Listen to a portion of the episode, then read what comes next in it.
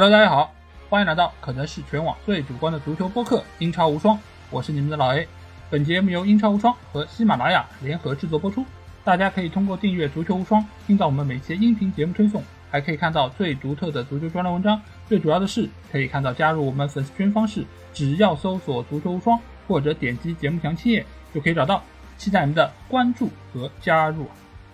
那我们的赛季总结节目来到了第二期啊，那倒数第二名的球队，那就是大黄蜂沃特福德啊。那这期节目我们非常荣幸的请到了一个纯正的沃特福德球迷啊，那就是王大师。好，热烈欢迎啊！谢谢谢谢老 A 邀请啊，很遗憾出现在这个。位置啊，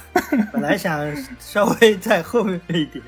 出现的。对，因为沃特福德我们也知道他的外号叫大黄蜂嘛，这个其实也和德甲著名球队多特蒙德是一样的。所以当初其实王大师在进入到我们群的时候，他标注的那个大黄蜂粉丝啊，我们一开始是觉得他可能是多特粉丝，但是他特地是介绍自己说，哎，我是沃特福德粉丝。那这里我其实想问你一句啊，因为你也知道，就是在英超这种小球队粉丝其实是非常少的。那这个是什么样的一个契机，让你会成为沃特福德这样一个球队的粉丝呢？呃，很多人呢喜欢上沃特福德呢，也可能是因为和莱斯特比赛的那个奇迹啊。但实际上，我喜欢上沃特福德是因为工作的关系。那个就是我到那个就是赫德福德郡啊，他就在那个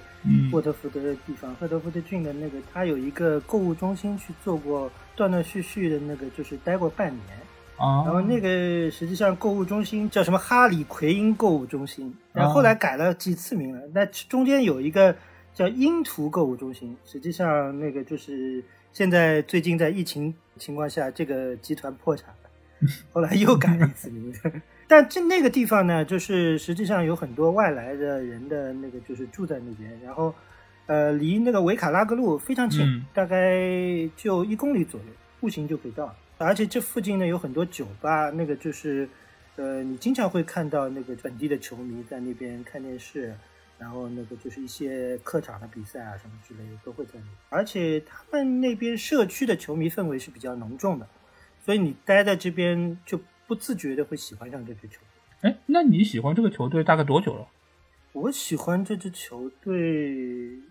大概十几年了吧。哇，那也很久了。那他们其实，在这一段时间中间，也是不断的浮浮沉沉，去到英冠又重新回来，而且中间也是有不少的球员是经历过这个球队。那这个中间，你一直都是在关注他们的一个比赛进程吗？啊，对，一直关注。因为英冠这里，在那个就是英国看，可能还稍微容易一点，因为球票比较容易买。但是你在国内呢，就是要找很多什么非官方渠道 才能看得到，因为我们这边不太关注非英超的这这些主流联赛的比赛。对对对，是的，就像之前法王也说到嘛，就是我们这里好像关注的就是来来去去那么十几个球队，对吧？都是豪门的，或者说是其他一些比较有过辉煌历史的一些球队，可能会受到更大程度关注啊。所以其实我一直也很期待今天和你录这期节目，因为我非常想要了解一下，作为一个我们平常人眼中的小球队的球迷是怎样的一个心态。那你作为沃特福德球迷，你平时有其他的同好交流吗？因为我们知道，我们这些大球队一般来说都会有很多球迷会，甚至有很多群。那你平时会有和其他的沃特福德球迷交流吗？很少，我们交流的大部分都是跨国别的交流啊。那个就是，比如说像那些那个就是 Reddit 啊这种之类的网站上，这种就是有一些那个个人交流，或者有在一些某馆啊某馆上那个就是有一些那个就群组里边会对。但因为在国内关注这种太小球队的比较少，虽然那个实实际上沃特福德并不是非常有名，比如说那个就是我们的名誉主席是埃尔顿酱，对吧？对对对，那个就是 歌唱的很好的，对，世界上歌唱的最好的主席，对吧？对，那个，而且那个比如说那个就是大家玩的这个 FM 的那个创始人，他也是沃特福德的球迷。实际上，我们还曾经有一度赞助商是摆上 FM 的 logo，而且球衣看上去也比较好看。嗯，但是呃，国内还有某些老师是他的粉丝嘛？啊，对对对对，是我刚才想说，是某些其他 其他地方的老师啊。那我们就不不主要提了啊，其他地方的老师。实际上，这个球队呢，以前都是打的比较好看，那个就是不管输也好，赢也好，都比较好看。对，本地的球迷也很支持。然后，因为英国的足球呢，都是以社区为中心。对。所以那个就是本地的社区，那个对于这个球队的支持呢，也基本上是无以复加的。那个就虽然那个就是球场很破啊，你去了球场就知道那个非常破。然后那个，但是实际上后来那个就是意大利波佐集团入驻了以后，那个实际上球场修的还是不错的。那个后来那个就是粉刷了以后，然后把看台都重新整修了。实际上现在那虽然小，但是那个就是实际上还是比比较新的一个。一个球场，因为我前一段好像也看到说是沃特福德要造一个新的球场，呃，我不知道这个计划是不是还在进行中。实际上还在进行中，但英国你要批地造球场，那个就是比较难的，因为它很多地方你必须要把原来的地给交走，然后就像那个切尔西，他在伦敦这么多年，他也没找球场，对吧？虽然他的老板很有钱，但是那个就是。像我这种比较小的球会呢，虽然那个就地可能，呃，相对来说就容易拿一些，但是那个就是你的施工的进度啊，它不像我们那个就是中国可能施工进度比较快，对，三天一个方舱就出来了，节奏节奏比较慢了，他们修个看台都等很久，所以还在进行当中了。因为波佐集团号称是是在这边是需要那个就是大投入的，那个就是因为。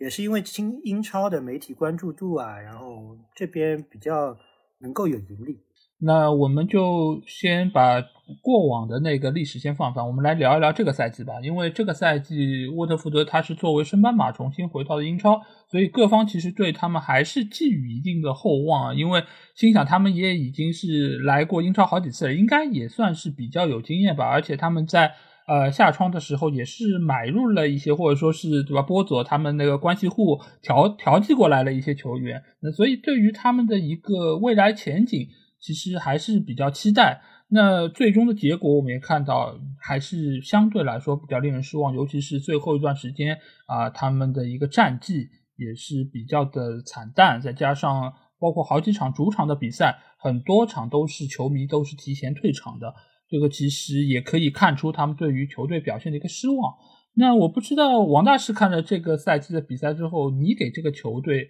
这赛季的表现打几分呢？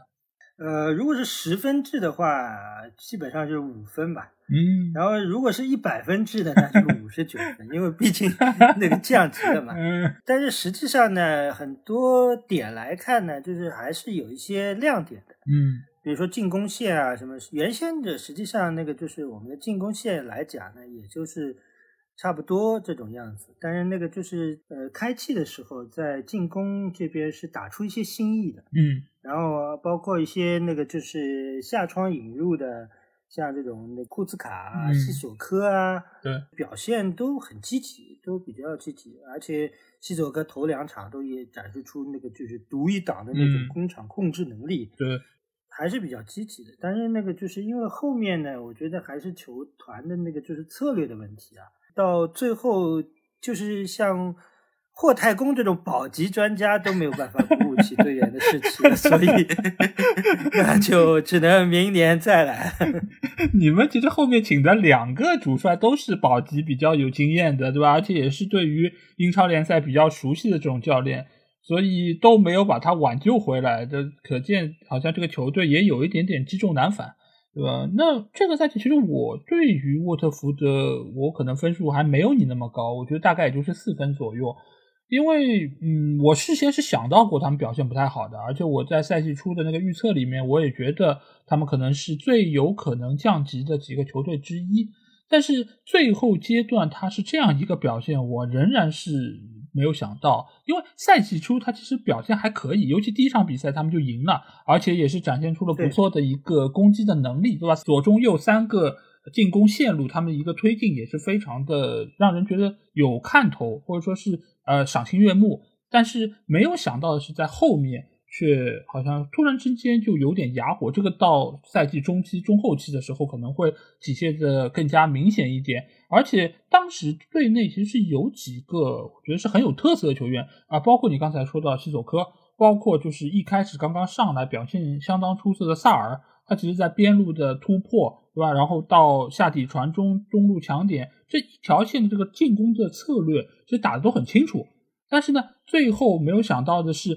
你到了赛季的最后阶段，他们好像进一个球都变得无比的困难。那这个中间我。待会儿可能会来问你一下，就看一下到底是什么原因造成的这一切会变得好像这么大的不同。所以我觉得总体这个赛季他们的表现是有一点点的高开低走，就一开始非常亮眼，到后面就是一路下滑，后面是以大概七八轮连败而结束这样一个赛季。就总体来说，我觉得还是令人失望的。我不是对他们的表现特别满意。那我想问一下王大师，你？在赛季初的时候，你有没有预期到他们这个赛季会是这样一个结果？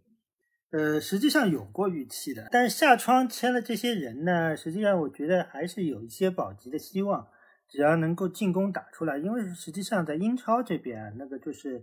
你作为保级球团来讲，嗯，你首先要赢下该赢的比赛，首先要进球嘛，对，因为那个就是作为保级球团来讲，你可以看得出，大部分的保级球团进球能力都比较差，对。但是你必须要拿到三分，呃，才能保级。你跟人家打平，打平这么多场也保不了级。所以一开季的时候引入这些进攻球员啊，实际上。就是看上去还是有些希望的，嗯，但是呢，我们这边呢，实际上也是因为有一些额外因素的拖累啊，那个就比如说非洲杯，对吧？嗯嗯，对，我们实际上除了东窗加盟的这一群特别的那个尼日利亚团啊，对，然后那个就前面实际上也有很多非洲的那个就是兄弟，尤其是比如说称为那个利物浦马内小弟的萨尔，对吧？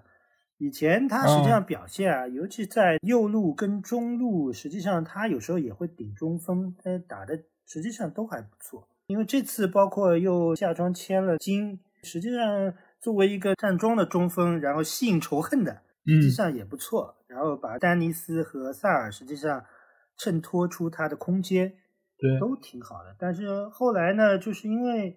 我觉得还是整个管理集团觉得太急功近利的。到七轮就把带过整个给莫尼奥斯给解雇了。对，然后实际上整个备战，包括夏季整个备战都是他搞的。嗯，你再邀请一些老帅来，然后没有体能储备、没有战术训练的情况下要保级，然后战术思路又不一样，因为那个穆尼奥斯知道你上来的时候是需要有在关键场次打出进攻的，所以他还是以攻势为主。嗯，丢球还是比较多的。但是呢，实际上这种风格啊，在那些尤其是保级球团之间的互相竞争里边是有优势的。嗯，你有进攻能力，你进了一个球以后，实际上对方想进你球很难。嗯，因为他们的进攻能力也不足。对。但是，尤其对于一些比较中上游的球队，那可能就输的比较难看了。但是输的比较难看呢？总归比对保级级的拿了三分比较实惠嘛，对吧？你就算输的难看，你输一百个球，你分数到了，照样能保级。嗯，我觉得策略的问题，策略。嗯，而且呢，还有一些其他的意外。原本呢，呃，我想在前面纽卡是一个预定保级名额，没想到。人家收购了以后，然后就逐渐，就突然之间脱胎换骨，这就是钱的力量吧？又少了一个，又少了一个一个垫背的。我觉得这个这个是管理的力量，管理的力量。是，但是你没有想到这个管理来的这么突然，对吧？就一下子就打乱了你们那个节奏和部署。对眼光的问题。对对，原本感觉就只要压住三个队伍就可以了，现在突然发现，对对对，你少了一个怎么办？那只能就是说任务一下子就艰巨了。哎，其实这个看法，我其实，在赛季初做节目的时候，我有提到，就是保级队怎么可以保级？这个其实我觉得从现在降级的这三个队伍里面，我们其实就可以很明显的看出啊，因为诺里奇是属于那种攻也不行，守也不行的，对吧？他们是进球最少，失球最多的。但是你看另外降级的队伍啊，除了沃特福德之外，伯恩利队是属于防守还不错的。伯恩利的防守是属于什么样的不错？是属于在中下游这十个球队里面都是不错的。他的防守可以说是中游水平。但是他的进攻能力是相当差的，即便如此，他最后还是降了级。反而是什么？反而是失球最多的球队之一利兹联队，他最后依靠自己的进攻能力还是保级了。所以在这个时候，因为降级区的球队，他们整个队伍的实力、他们的精力、他们的投入都是很有限的。这个时候，你怎么把好钢用在刀刃上就非常重要。所以你与其用在防守端，还真的是不如用在进攻端。而穆尼奥斯这个赛季，他。我记得是多少七轮，好像就被解七轮七轮对对吧？所以他其实真的就是太草率了，在很早的一个时间段就把他给解职了。因为我上次还看到有做过一个统计，就是沃特福德这个赛季三个教练，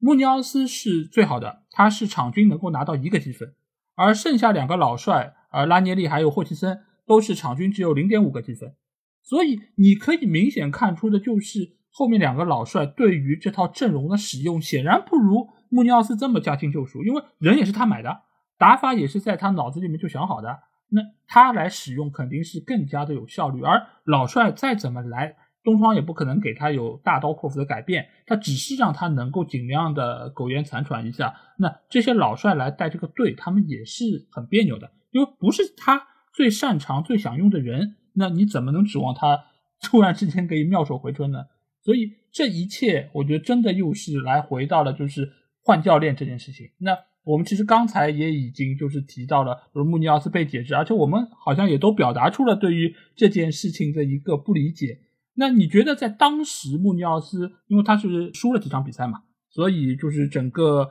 啊波佐集团觉得我应该要把你解职，来换一个教练来调整一下球队士气。那你觉得是不是波佐当时对于？整个球队的一个定位出现了偏差，觉得好像沃特福德在一开始赢了这场比赛，好像感觉我们应该是中游，我们好像应该有有更好的一个表现，才对得起我们在下窗的这个付出，包括很多的资源投入，你觉得呢？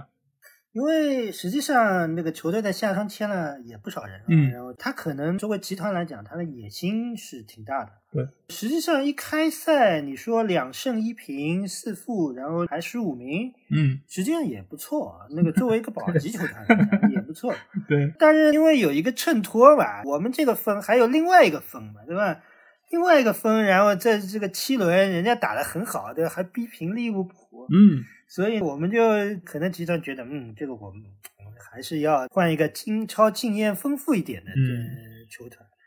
但实际上呢，作为那个就是你换帅不是问题，对，但换帅换到谁是问题。实际上，作为这种那个就不管是保级球团也好，中游球队也好，包括顶峰的这些球队也好，现在的教练啊，越来越倾向于这种年富力强，嗯，和年轻化。对，因为现在这些，你看看我们这些球员呢，这现在都是九零后打天下了。实际上管理方式跟以前是完全不同了。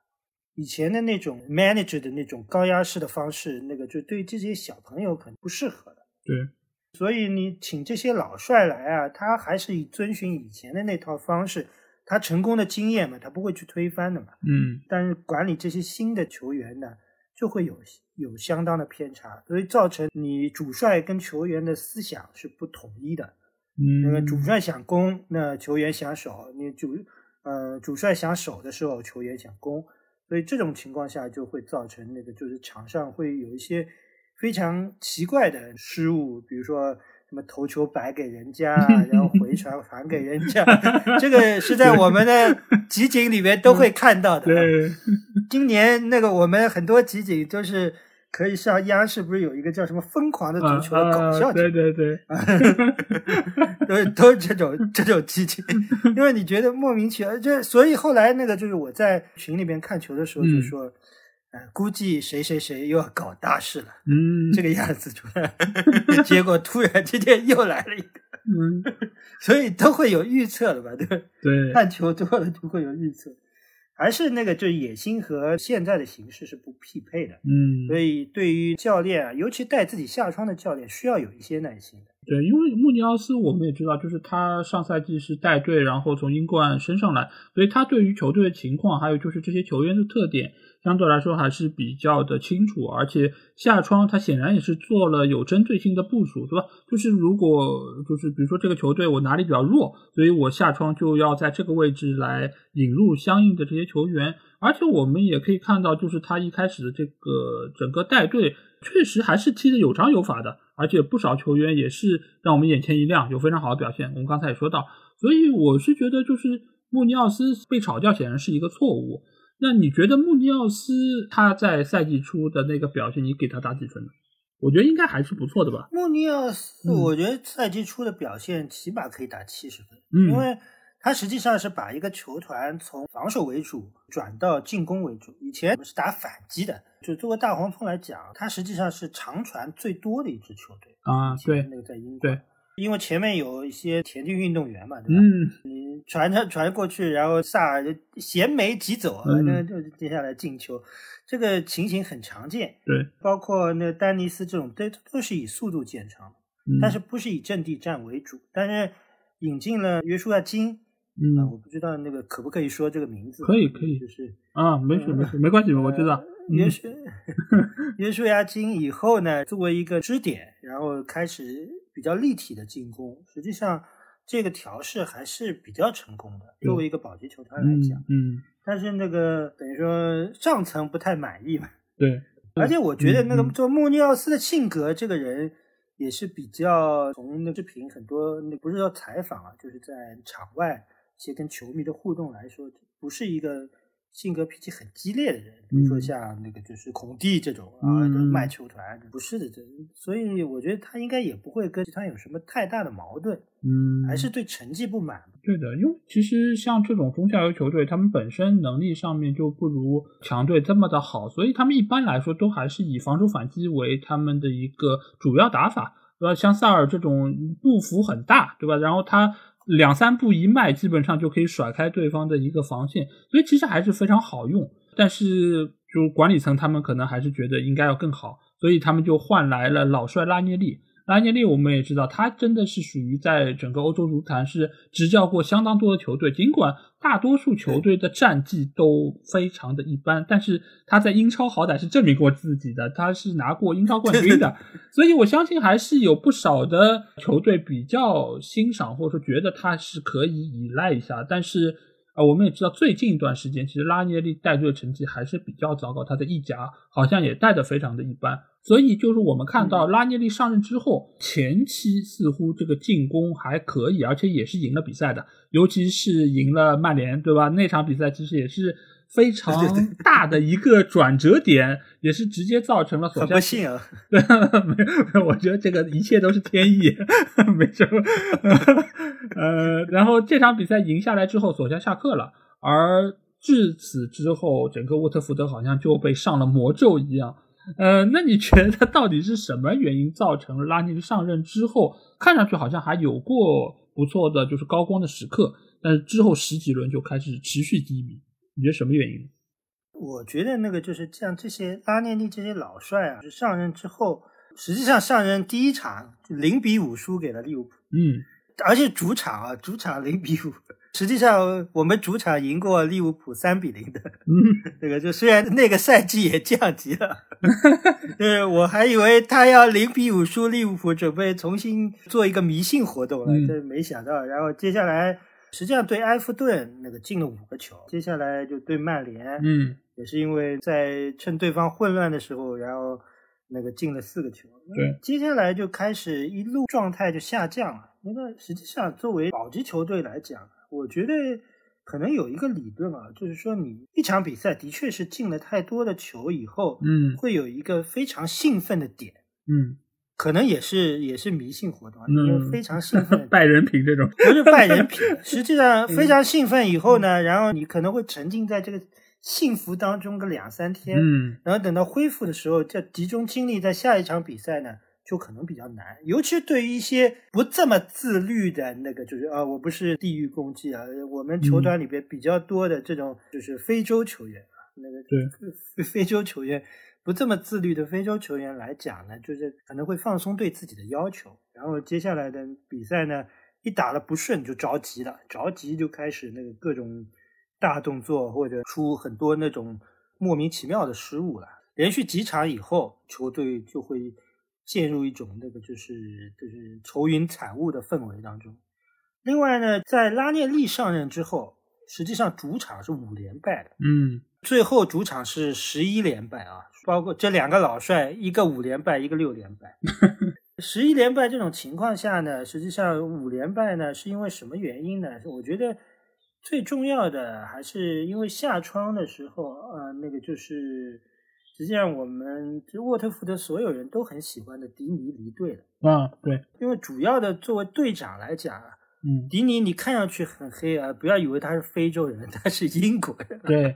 他是英国人，对，而且他是这个队伍的一个相当于主心骨吧。嗯，比如精神领袖，说是就类似于那种什么像利物浦亨德森啊、米尔纳、嗯或者那个曼城费尔南迪尼奥这种这种类型的角色。对，他在更衣室属于一个更衣室领袖，尤其是在一种不顺利的范围下面，可以鼓舞球员重新振奋起士气来。因嗯为英国足球来讲，尤其社区来讲，最推崇的是一个斗犬精神。你可以踢得不好，但是你不可以没有竞争性。嗯，你在场上一定要表现出你的斗争精神。你可以被人家咬死，但是一定要展展现出斗争精神。像这种球员呢，我觉得是有必要需要留一下的。但是集团本来让他走了以后呢，然后我觉得可能也是一个要拥抱新的管理模式的一个方式吧。但是后来一开始觉得形势跟他的想象不匹配，又回到了走回到了老路上。这个时候，他的球队更衣室就缺乏这么样一个人物。嗯，来的现在当更衣室当大哥的呢是谁？是西索科。嗯，对，西索科他本来就是一个外来人，然后你让他当大哥，他有时候话也说不出来。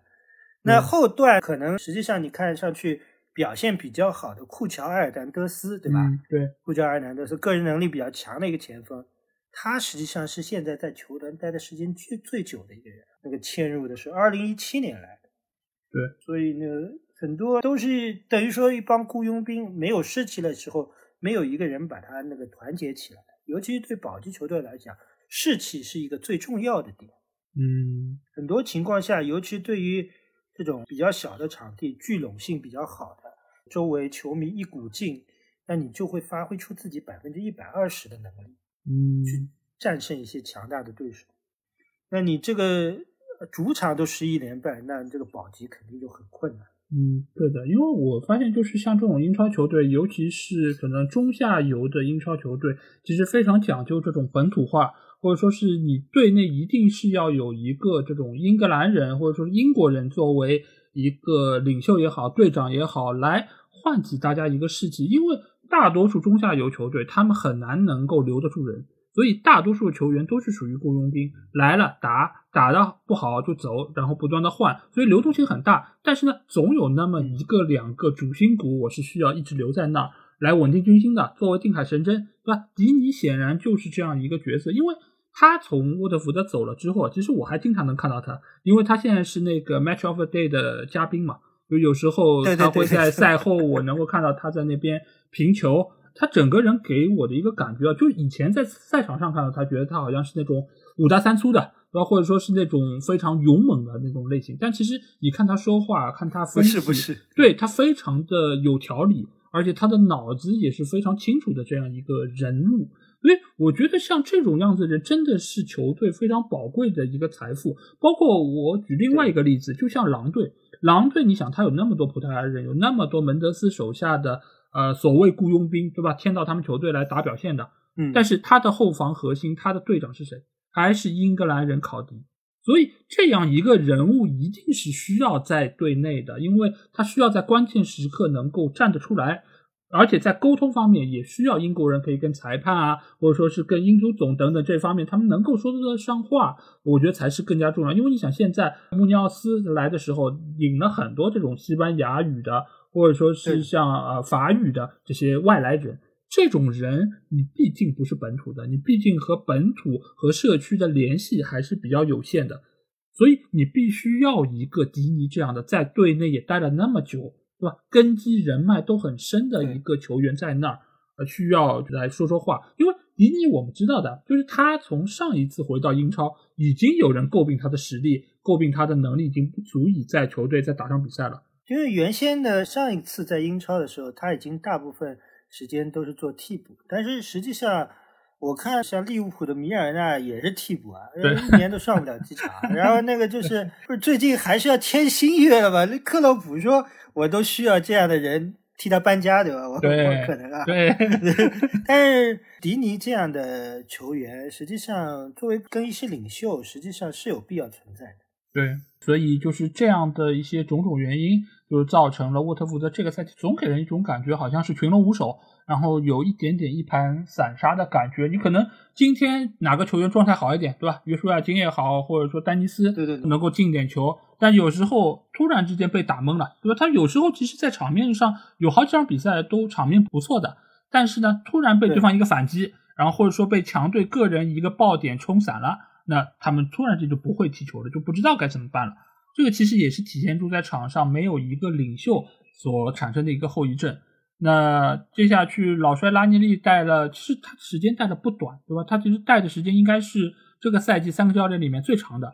但是最终还是因为成绩不佳被解职。那我想问一下，你觉得拉涅利带队的这些时间里面，包括到最后把他给炒掉，你觉得是炒的太晚了吗？还是觉得应该再给他点时间？我觉得呢，炒掉穆尼奥斯的话，嗯，请拉涅利本来就是个错误，嗯，实际上拉涅利像这种类型的主帅呢，实际上是他有过辉煌期，我给他一个称号，就是说脱离时代的历史的眼泪，那个就是他这种那个人呢，实际上当初有一个非常辉煌的时间，但是这种辉煌呢，可能是用了。一生的运气啊，然后去创造的那个辉煌，实际上那个辉煌你也觉得基本上是在历史上来讲也是小概率事件，对，极小概率的一个事件。后面呢，他们带每个球团状况都不好，但是呢，因为他有意大利的关系，所以波佐集团呢就觉得啊，这个呃，他又比较熟悉英超，自己人请来带一带，觉得补个锅可以，嗯。包括实际上霍奇森啊，嗯，也是因为波佐集团在乌地内跟他有过合作的，啊，对，然后他也才能请得动霍奇森，那个就是退休了再对。复出的，否则那个我觉得他也不太可能，那个因为毕竟人家已经退休了。然后我觉得还是那个换的太晚了。你如果要真的要觉得让他保级的话，那你早一点，就像七轮，你再也给他七轮，然后觉得不行了，然后就赶紧换霍奇森，呃，相当可能还能保级，因为毕竟还有一些卡位战。嗯，那比如说像这种穆尼奥斯赢了最后一名诺里奇，然后后来我们。被诺里奇干了三比零，对吧？这这种球输的莫名其妙，这卡位这，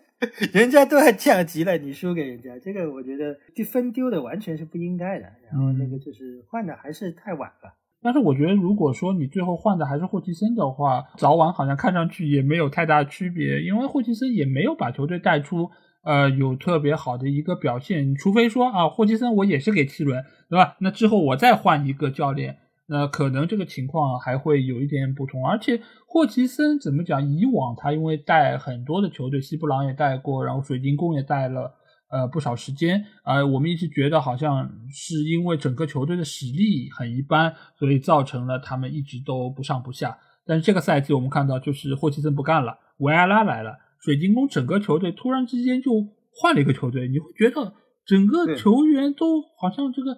以前你这个能力在哪儿呢？我们怎么都没有发现你有这么好的一个水平？那所以也可见，就这些老教练他们在执教方面确实是有比较多的，已经是脱离了时代，他们的一些管理的理念，他们执教的理念或者说战术打法，已经和现在这个时代是有比较大的一个脱节啊，所以。这个赛季我反正看中下段时间，就是拉涅利和霍奇森的这个带队，我总体就感觉就是这些球员他不是一个整体，他们总是在各自为战，他们总是在依靠好像局部位置的一两个球员的配合，好像能够创造出一些机会来对对方的防线有一点点威胁。但是总体来说，你比如说丢球之后，他能不能做到就整个球队一起参与到反抢之中，让对方的一个进攻节奏可以慢一点？我感觉是做不到的。而且这个赛季。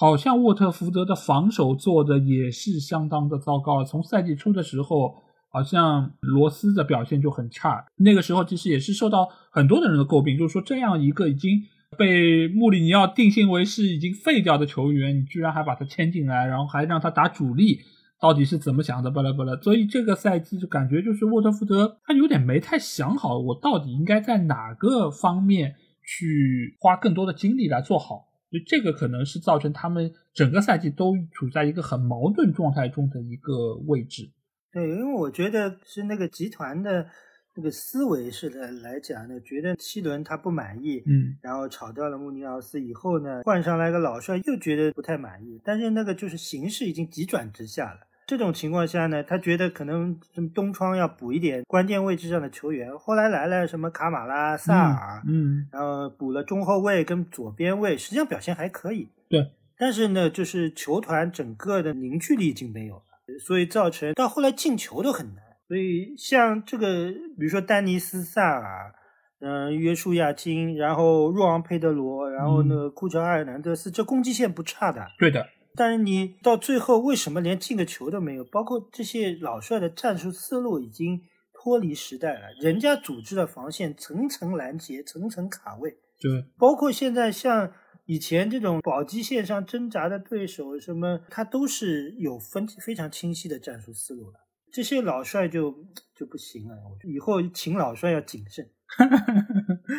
呃，那其实说到换帅这件事情啊，应该也算是沃特福德的一个传统了吧，对吧？因为上一次他们还在英超的时候，其实他们换帅就换的很多，比这次还多。他们上次好像换了四个教练，对吗？所以他们其实一直都有这种就是换教练的传统。那我不知道你对于这个现象怎么看？他们上一次好像换帅之后就失败了，这次为什么没有吸取教训？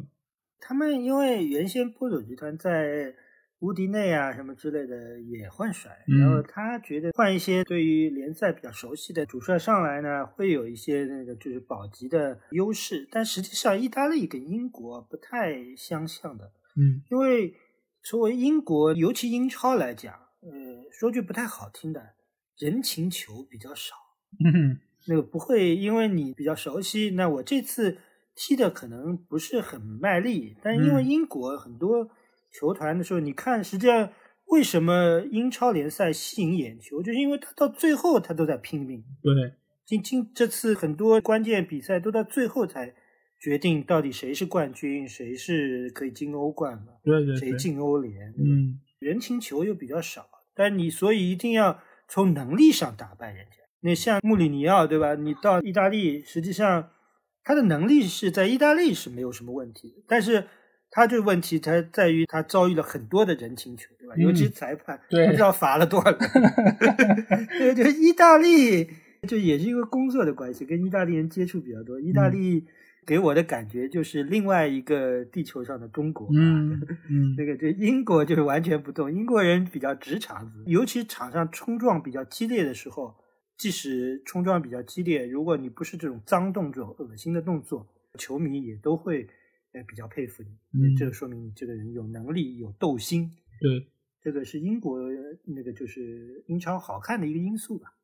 但是由于他们不断在换教练，也也造成了整个球队他们的一个作战思想就一直是不统一。呃，因为不同的教练，他们的一个主要的方式也不太一样，对吧？就你穆尼奥斯可能是进攻为主，但是你那两个老帅相对来说，他们可能还是比较保守一点，他们觉得是先要稳固住防守，然后再伺机反击这样的一个想法。但是沃特福德由于一开始的整个班底，他就不是以啊就是防守来作为他们第一要务的，所以他们可能也没有想过太多，说我们要先守住。然后再反击，所以也使得他们在最后调教防守的一个效果也出现了很大的一个偏差。呃，包括像罗斯这样的球员，罗斯说实话，你如果真的是把他作为一个从边路可以助攻上去的一个球员来用的话，可能效果不会像最后那么的垮，因为他很多的防守，他其实还是出在他身体机能上面，确实没有办法能够再胜任了。下降。对，所以他其实如果穆尼奥斯当初要他，他觉得一方面是因为不要钱嘛，你免签的，那你就来。然后我如果用好你进攻方面的才能，那也算不亏。但是你如果真的把他拉到一个左边后卫、四后卫的一个体系里面，那完蛋了。这个防守真的是来一次突一次，那真的是就是一个后防黑洞。所以到后面你看他基本上都没有出场的机会了。这个其实对于他个人来说也是个消耗。你想，像那个拉涅利上场第一场，他把罗斯排在左边后卫，嗯。对的是谁呢？对的是利物浦的萨拉。这个我我一看见出场阵容，我说你这不是在搞笑吗？对啊。对状态最火热的联赛顶尖射手，你派罗斯盯防他，而且本身你作为四后卫这个防守体系啊，你互相之间补位是比较少的。嗯。这就很难了。后来换上卡马拉，实际上卡马拉助攻是比较厉害的，他身体素质比较好。对。所以他是能上得去。又回得来，嗯，那这种后卫的话，那个就是你让罗斯来负担肯定是不合适的，嗯，你罗斯你只能让他要么就站在中场发挥他的那个就进攻优势，对，后防你就让中场回来补，但是中场后来补呢，就因为沃特福德的中场呢，实际上以那克莱威利为首的都比较软一点，所以那个就是最硬的就是库兹卡，对。对，但是动作也比较大，然后容易吃牌，所以这种情况下呢，所以造成就防守就很容易失球。是的，对，那个时候其实罗斯打了几场比赛之后，他其实也自己也很憋屈，而且那场比赛除了萨拉赫，那边后面还有阿诺德呢，那条边路基本上就是利物浦的一个主攻方向，而且因为一般来说，你如果打四后卫，你最起码要求这样位置上的一个防守球员，他的防守能力。一对一的防守能力是不错，或者说你的位置感要很不错的，否则的话，从你这突破过去，势必就要把中卫吸引过来来补你位。那这样的话，中路又缺人了，那对方那边还有，比如说像乔塔，或者说是其他的马内这样的球员，那你怎么可能能够防得住？这个整个的一个阵线，基本上就是通过穆尼奥斯的那个下课，基本上已经定调了，就是沃特福德这个赛季就已经是很难很难，但是。呃，不得不说，就算换帅之后，其实中前场还是有几个球员表现不错的。呃，萨尔的话，由于是一开始受伤了，我记得他伤了很长一段时间，所以原本右路的那个进攻，他可能就有点半瘫痪的一个状态，所以一直以来就相当于是瘸腿了。而但是呢，这个时候好像丹尼斯的表现就很好，再加上中间有约书亚汀给他就是做一个桩，让他能够在有一个就是支点能够来倚仗。那这个时候。呃，丹尼斯的发挥是最出色的，而且这个赛季他也是队内的最佳射手，也是助攻了不少球。那为什么我发现到最后阶段，丹尼斯突然间就哑火了？最后好像七八场比赛他只进了一个球、两个球，反正就是很少的进球。为什么会突然之间哑火呢？因为约书亚青很多场比赛不上了啊，那个就是因为中间换成了若昂佩德罗，若昂佩德罗实际上是一个盘带能力很强的。但是他不是一个站桩型选手，对，他是一个游弋在对方中卫跟中前卫之前的一个那个选手。你缺乏了站桩吸引火力的点，所以造成那个就丹尼斯要很多时候要对着两个人开始突破。嗯，后来一方面损耗他的体能，因为到赛季中后段了嘛，他体能肯定是不足的。嗯，包括他的膝盖伤，因为是萨尔，也是因为非洲杯的关系，萨尔包括他的那个也是膝盖伤。造成了右路基本上是没有人进攻，嗯，只有全部耍左路一条线，所以这个造成这种情况下呢，压力太大了，所以很多球队的防守重心也很嗯突出，我就防你这这，嗯嗯，包括卡马拉上来他助攻比较好，但是人家也只要防这路就好了，对，那个就是你也是在左路突出，所以右路就基本上瘫痪。那今年呢？实际上，我觉得萨尔还是比较令人失望的。当然，身体状况也是嗯，他一个原因嘛，就是打了比较多的比赛。但实际上，我觉得那个也同样打了很多比赛，比如说利物浦的马内，嗯，实际上后来他也调整回来了，对吧？对。但是那个萨尔就一直没有调整回来。我觉得可能还是年纪比较轻吧，那个就是对身体的管理上面是没有那么精细。对对，而且我觉得就是今年你其实呃，一个是非洲杯，不过非洲杯好消息是丹尼斯还没去，否则的话你们可能这个局面会更加的糟糕。已经算不错了的，丹尼斯没去。呃，我觉得最后阶段没有打好，还好没去。啊，对，就所以他中间是刷了一点进球，然后也是呃有不错表现。但是最后阶段不是球队有非常多场都没有获胜，然后好像就平了一场，然后接其他都是输了。那个时候我记得好像谁就是库乔他也伤了。库乔的伤病也是给到了球队，就是原本不是很充裕的攻击线非常大的一个损失，因为你相当于是这个点就没有了，这个点没有呢，那你这一路对于对方的威胁就降低了，所以对方的防守一下子就轻松了。再加上若昂佩德罗，我一直觉得是什么，就是他能力是很强的，他带球是 OK 的，但问题是什么？他有一点点认死理，他其实和很多的这种南美球员一样，对吧？就是我闷头带。带呢，然后发现带不进去了，再想要交出来呢，发现已经没有机会了。所以他其实还是有一点点，就是以自我为主，然后以整个球队看上去就很割裂。那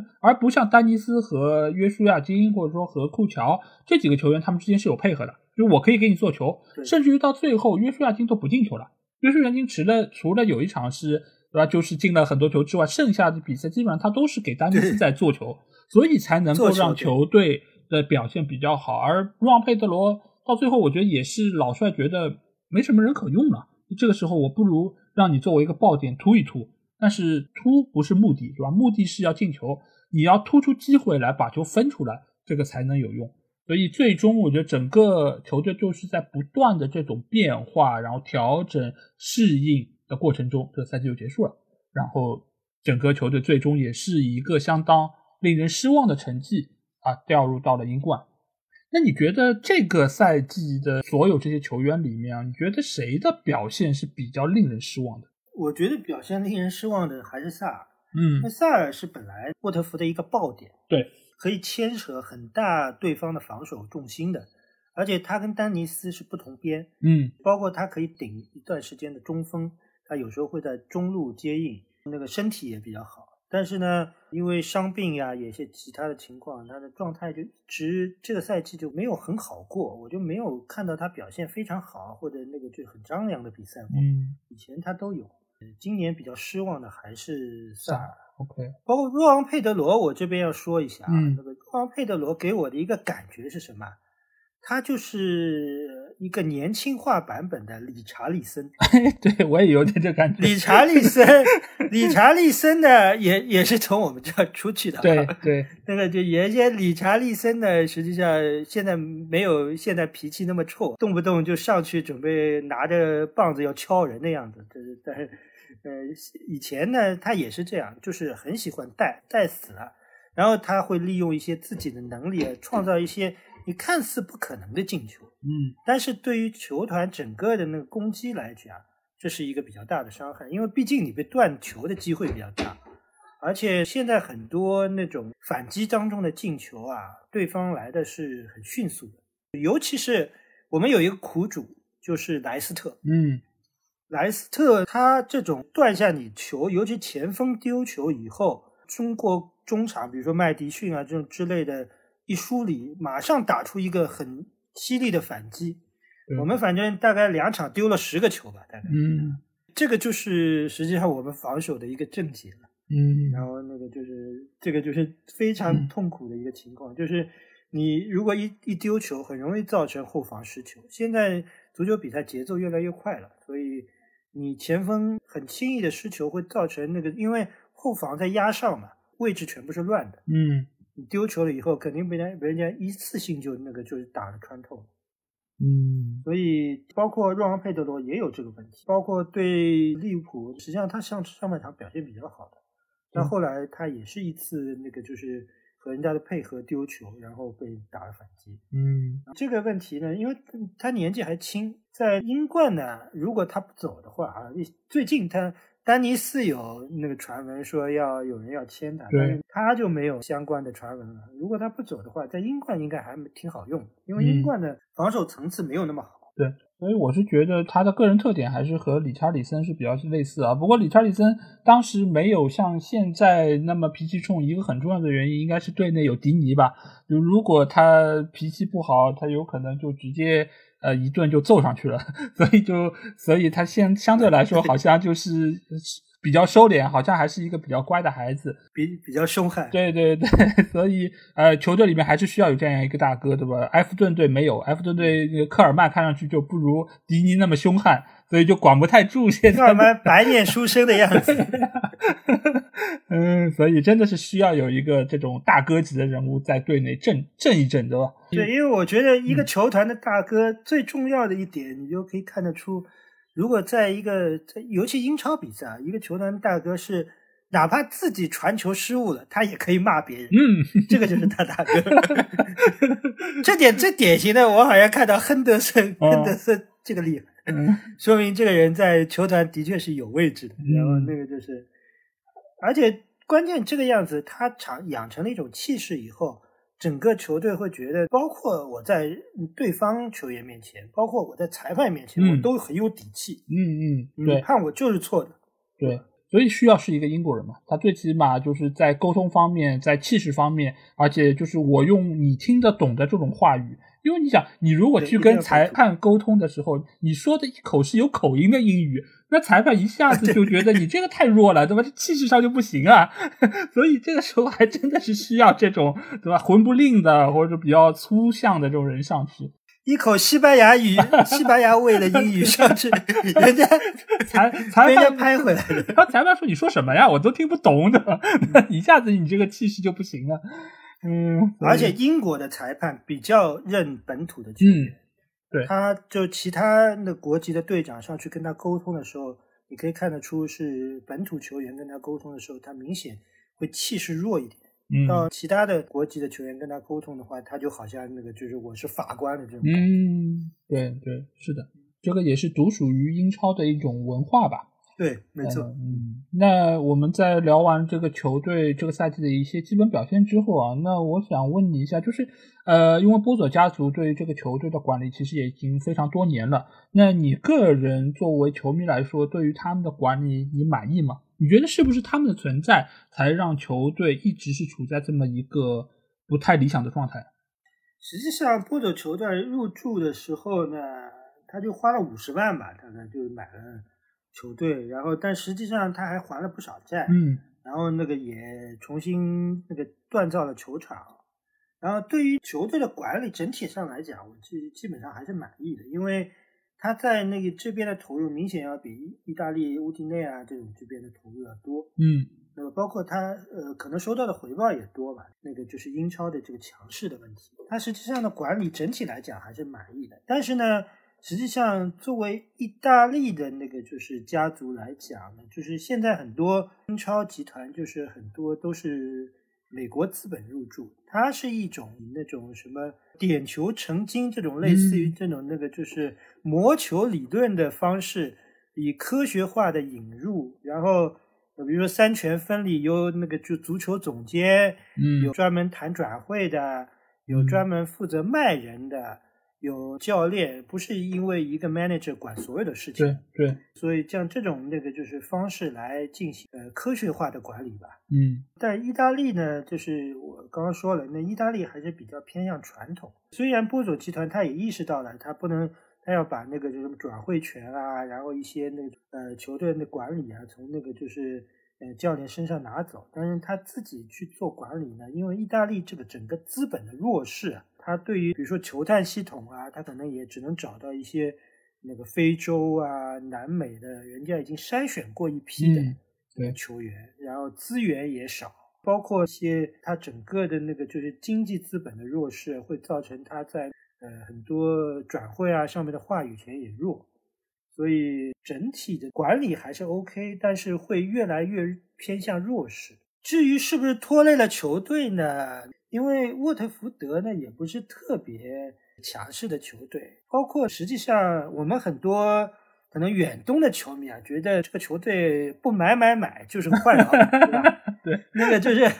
但是您去过现场，你就觉得那个球票如果涨一块英镑，对于那个球团买买买，还是球票涨一块英镑比较重要。嗯，对，尤其是很多入驻的外资的集团，你要根植于社区，满足社区的一些要求，然后再图发展，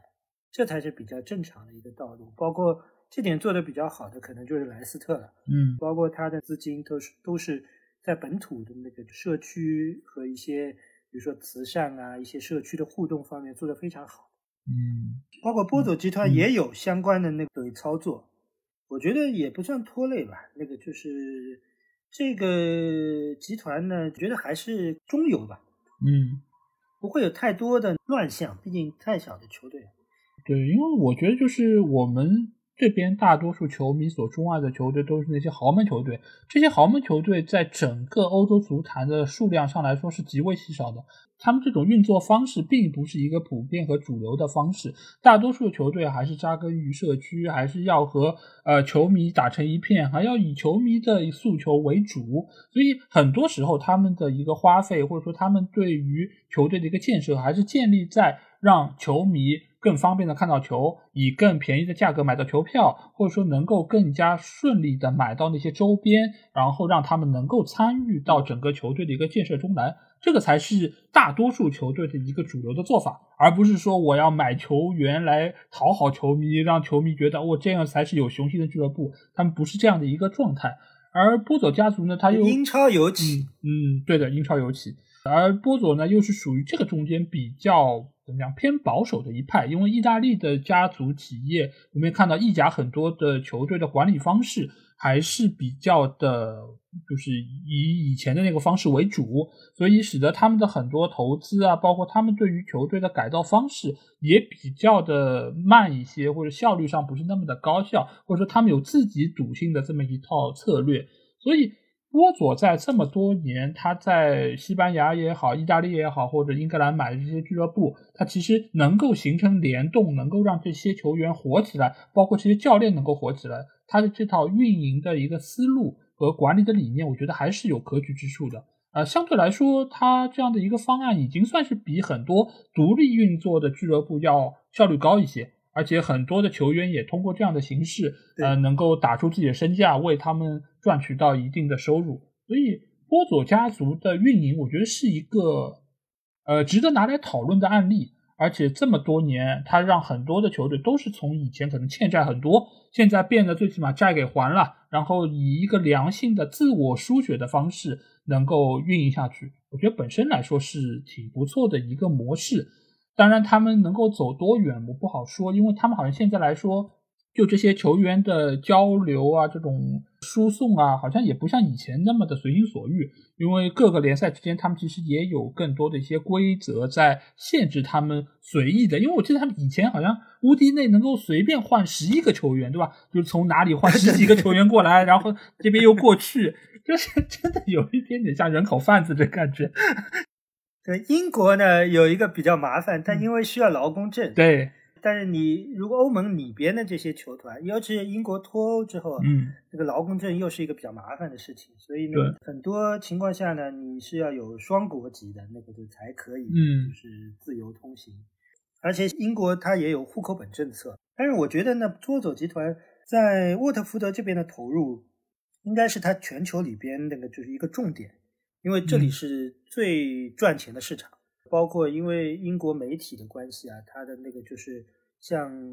呃全球辐射的能力也是最强的。虽然我们是小球团，但是在小球团来讲，平台大呀。那但可能比那个比如说意大利萨索洛，嗯，呃，要知道的人多吧？对的，这肯定，这肯定，因为英超现在第一联赛嘛，你大多数的球迷一般来说都是会看。英超的比赛，对吧？你如果看豪门球队比赛的时候，你总归会碰得到沃特福德吧？那顺眼也看一眼，对吧？而且，对吧？某老师又是你们的球迷，那肯定很多的，就是 呃，球迷肯定也会关注一点了沃特福德的比赛。所以，我觉得各方各面来说，它的影响力、口碑，或者说是呃大家能够提及的概率，相对来说还是更高一些。那这个赛季基本上已经结束了，然后下个赛季要重新从英冠开始打。呃，而对于下个赛季沃特福德的新帅也已经确定了，就是爱德华兹。那你对于这个新教练你了解吗？你看好他未来的一个表现吗？实际上，这个新教练原先我不太熟悉，后来去查一查，包括他创下了一个，因为也是一个年纪比较轻的一个教练，然后在次级联赛也是创下了一个不大不小的奇迹吧。嗯，然后也是蛮有自己的思路的。然后我觉得呢，这个教练的任命呢，是波佐集团对自己这个赛季的失败的一个回顾，嗯，等于说一个纠偏，嗯，然后他觉得还是需要用这种。比较有战术素养，呃，我们说句笑话，就是 PPT 做的比较好，比较有战术素养，那个和球员之间年龄差距比较近，比较懂管理方法的那个，因为他自己也是球员出身，对，至少球员在想什么，他会理解人家的问题点在哪里。而且我们现在这些老帅，他做球员的时候都是那个时代的事情，都跟现在的球员的生活方式是完全不一样的。嗯，我觉得这个还是挺看好的。然后。尤其英冠作为那个就是沃特福德的这个班底来讲啊，我觉得升级的机会还挺大的。嗯，对，因为我觉得现在来看啊，就是越来越多的球队都意识到老帅已经没有办法能够兼顾到现在的战术体系，所以他们这次能够请这样一个少帅，我觉得。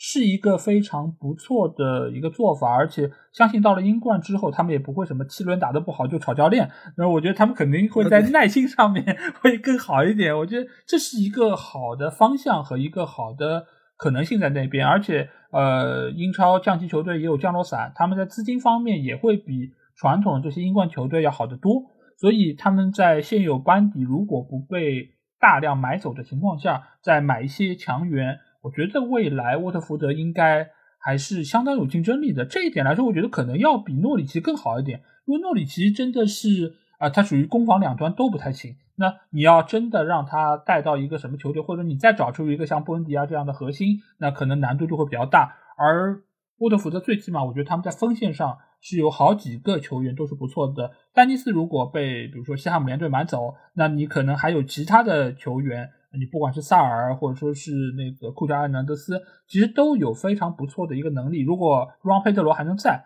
再加上这一年在英冠这种比较依靠身体对抗的打法的一个磨练之下，我觉得他来年如果再回到英超，我觉得也能够对于这个整个战术体系有更好的理解，也能够更好的适应球场上这种踢球节奏。我觉得都是一件非常不错的事情。对吧？所以我还是比较看好沃特福德来年能够有，就是再回到英超这样的一个舞台之中。当然，如果说要，嗯，要做好哪些方面能够帮助到他们回英超，我觉得可能还是要在中场以及后防线上，我觉得还是需要再稍微补一点点人。最起码你可能中场需要一个更年轻的。然后兼顾攻防两端的这样一个球员，能够在中场有一个调度。因为西索科，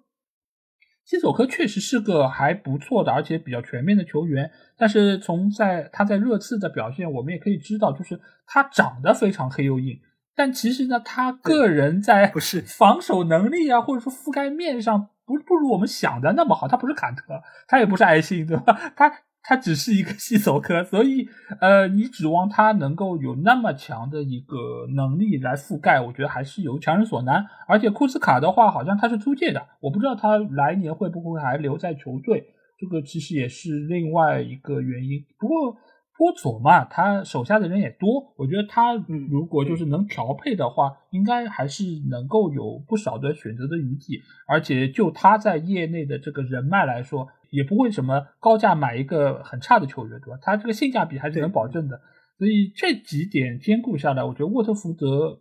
我对他们的未来还是比较的看好。呃，不知道你怎么觉得？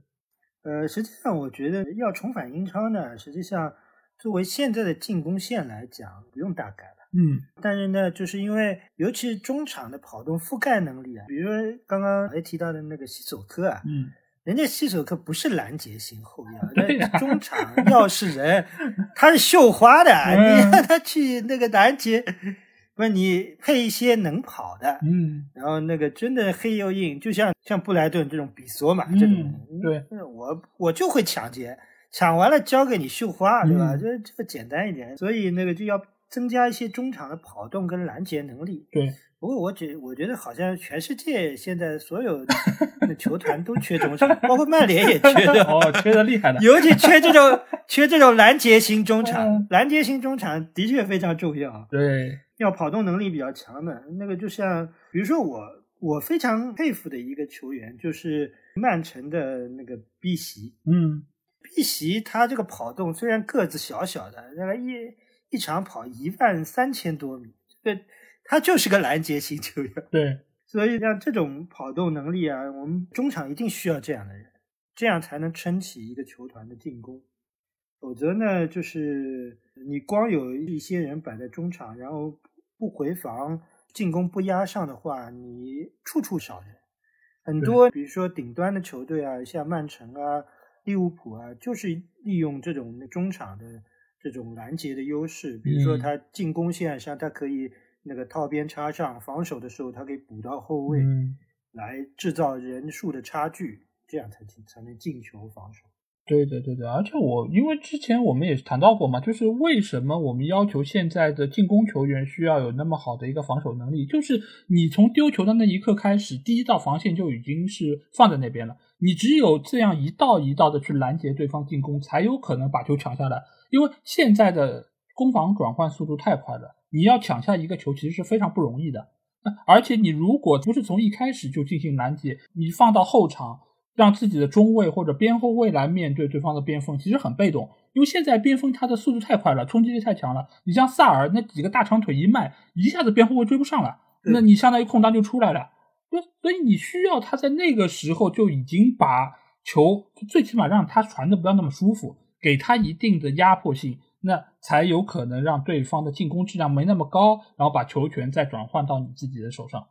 所以啊，现在真的是对于球员的要求越来越高，每个人都要是全能战士，好像才能够在这个球场上立足。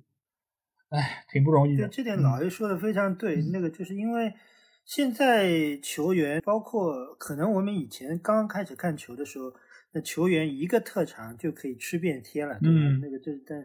比如说，我只要会投球，像比尔霍夫，我只要站在中禁区中间，我在中场，鲁伊科斯塔，我不需要拦截，我只要能够带球过人就行了。后防线上我不需要压上的，我也不需要后防线上的球员来传球。对，但是呢，英超最近这段时间呢，的确是被一些人吧，主要是一个人，就是瓜迪奥拉，然后改变了，包括所有的青壮年教练都开始学后场出球，嗯，实际上也真的是很有效，包括打一些传统。强队来讲，现在很多顶峰的这些强队，对于比如中下游球队，他甚至可以保持一个赛季都全胜。嗯，这个我觉得太离谱了，因为你强队打的比赛也多，他状态肯定有起伏的，但是他能保持全胜，就说明他的战术是完全碾压你的，对，他可以创造你看不到的空档，就等于说我们有一个比方说智商碾压，对吧？嗯智商碾压，他是战术碾压你，所以像英超的教练，很多青壮年的教练都开始学习这套战术，嗯，以彼之道还施彼身嘛，对吧？对对，也可以打得你左支右突，而且球员本身的能力，都全部是溜冰型战士可能还有一个边特别长。对的对的，我看到有一些球员，你不要说你去拦截防守，在压迫下他传球，嗯，像这种利物浦的阿诺德，他在压迫下的传球准的离谱，对，我这就莫名其妙的准啊。那你不压迫他，然后他可以说随便喂到你哪一个空档里，你那你就直接再见了。对，然后，所以这种情况下呢，就是所以造成你前锋，然后中场都要参与到防守当中，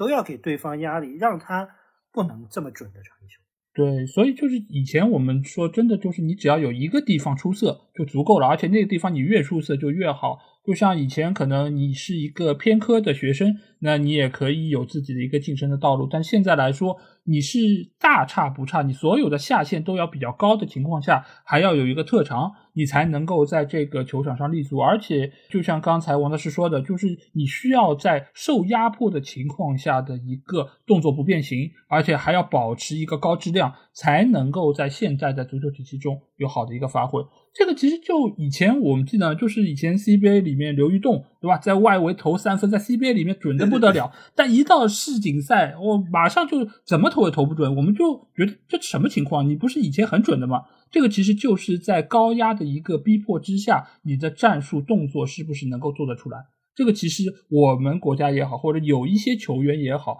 他所受到的训练以及他个人的一个能力上面是有所欠缺的。这个其实也是给到了现在球员越来越多的一个呃要求，而且以往你会发现啊，就是你再强队打弱队，你就控球率来说也不会有特别夸张的一个数字。现在动不动是百分之七十对三十，甚至于像曼城有些比赛都是能到七十多八十的这么一个碾压的程度，这真的就是一个降维打击。你让对手连球都拿不到，你怎么可能能够进球，能够有一个获胜的可能性呢？所以瓜迪奥拉这套底层逻辑其实是很清楚的，现在只是在于什么？只是在于他自己能不能把自己做到最好，对吧？他现在就是一直自己搞幺蛾子嘛，搞幺蛾子的一个原因就是他还是有点弱点，所以呢，遇到相对比较强的对手，他的那些弱点还是有可能被抓住。但是面对那些中下游的球队，真的是手拿把攥，没有任何爆冷的可能性，一场比赛就能够轻轻松松四五个球赢下来，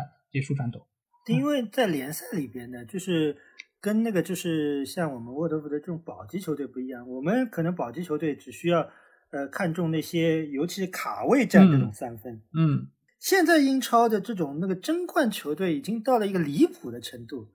然后他们那个就是之间的竞争就不说了，然后他对于。一些其他的那个就是非这种顶层的球队，他都可以保持全胜。嗯，所以那个就是他这种情况下呢，就必须要保证他的那个整个的战术跟人员都是完全贴合于主教练的服务的。嗯，像瓜迪奥拉呢，就是他这个曼城这套体系呢，就是我觉得打的几场比赛看下来，那个就是你尤其是比他弱一点的球队，真是毫无机会。